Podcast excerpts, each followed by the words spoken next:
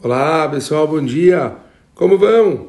Tudo bem? Como estão vocês? Espero que todos estejam bem. A gente continua o nosso estudo diário. A gente está estudando o livro Archot Tzadikim, mas estamos acabando. Finalmente, estamos no final do último capítulo da psicologia de Irat Shamaim, o temor HaKadosh Baruch Hu.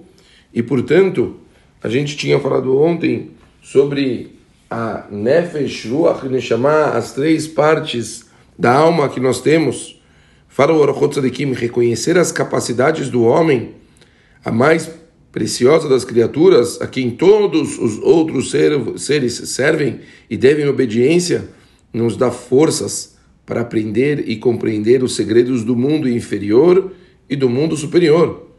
Final decisivo do destino do homem que se atém à Torá e ao cumprimento dos seus mandamentos, ter sua alma conectada ao elo da vida Pashut, outra grande indicação da origem elevada da alma da Neshama, é o constante anseio do homem em ter mais do que ele possui e de ocupar posições cada vez mais elevadas na sociedade. Se é prefeito, quer ser governador. Se é governador, quer ser rei.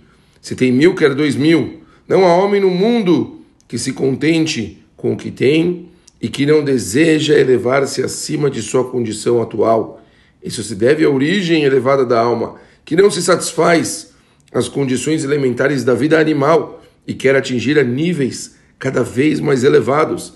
É por esse motivo que o homem anda ereto, com os pés na terra e a cabeça nos céus, enquanto o restante dos animais caminha com um corpo paralelo ao mundo inferior. Como é importante a gente entender esse conceito? Por que, por que tão forte a pessoa entender a raiz do porquê que ela sempre quer mais, porque a, a dela anseia mais.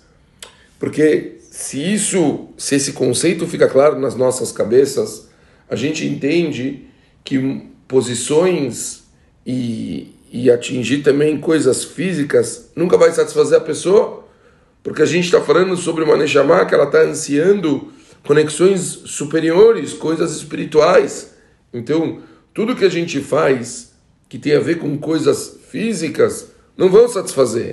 Vão enrolar a pessoa. A pessoa vai ficar achando que está ficando bom, mas, mas não atingiu nada de ideal.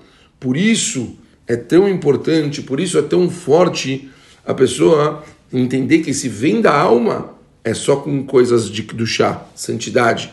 Como a Neshama provém das alturas, o corpo onde ela reside tem a forma do universo. O homem pode ser chamado, portanto, de pequeno universo. A alma humana é comparada ao Criador, enquanto o seu corpo é comparado com o mundo superior e o mundo inferior. Aprenda agora esse grande segredo, escreve o Tzadikim.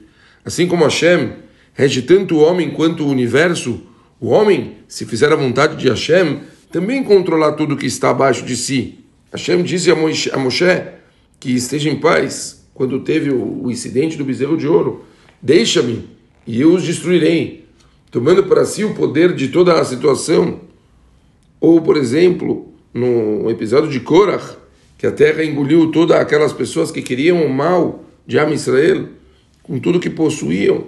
Ou no caso de Elial Anavi, que ele jurou que nenhuma gota de água ia cair sobre a terra a não ser com o comando dele. Tantas e tantas histórias o controle do ser humano em relação ao mundo e a ajuda de Boreolam para que as coisas se con concretizassem. Os homens justos que passaram pela terra tinham o poder de controlar a vida nos mundos superiores e inferiores, com o consentimento de Akadosh Baruch para cumprir sua vontade. Por esse motivo, seja muito meticuloso, detalhista em cumprir a vontade de Hashem, sua Torá e os seus estatutos. Assim, receberá todo o bem reservado as pessoas justas. Do mesmo modo que Hashem conhece o passado e o futuro, o homem também pode fazê-lo. Assim como Hashem provê sustento de todas as criaturas, o homem pode imitar esse alto, provendo para os seus e para todos os dependentes dele de alguma forma.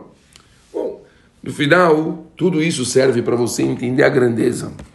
Quando você, cada vez que você vê os detalhes da criação do próprio homem, quando você percebe a grandeza do ser humano e o controle que a Kadosh Baruch deu para o homem conseguir viver da melhor forma possível, isso, obviamente, acaba dando para a gente mais uma dimensão do quanto a gente deve tentar dimensionar e, obviamente, temer a grandeza de Akadosh Baruch pensar nos nossos atos, repensar neles, pensar em como a gente deve tomar cuidado em cada coisa que a gente faz, porque Bemet, Akadosh Baruch acompanha e ele, Bemet, dá para a gente as nossas necessidades, as nossas dificuldades, ele está para nos ajudar. Bemet, se a gente se conectar da forma correta, por eu não está lá, não tem por que buscar qualquer tipo de caminho bobo, achando que isso vai resolver alguma coisa, como dissemos há pouquíssimo, há alguns minutos atrás, não vai ser por meio de prazeres físicos, não vai ser por meio de situações passageiras que a gente vai satisfazer o que a gente quer,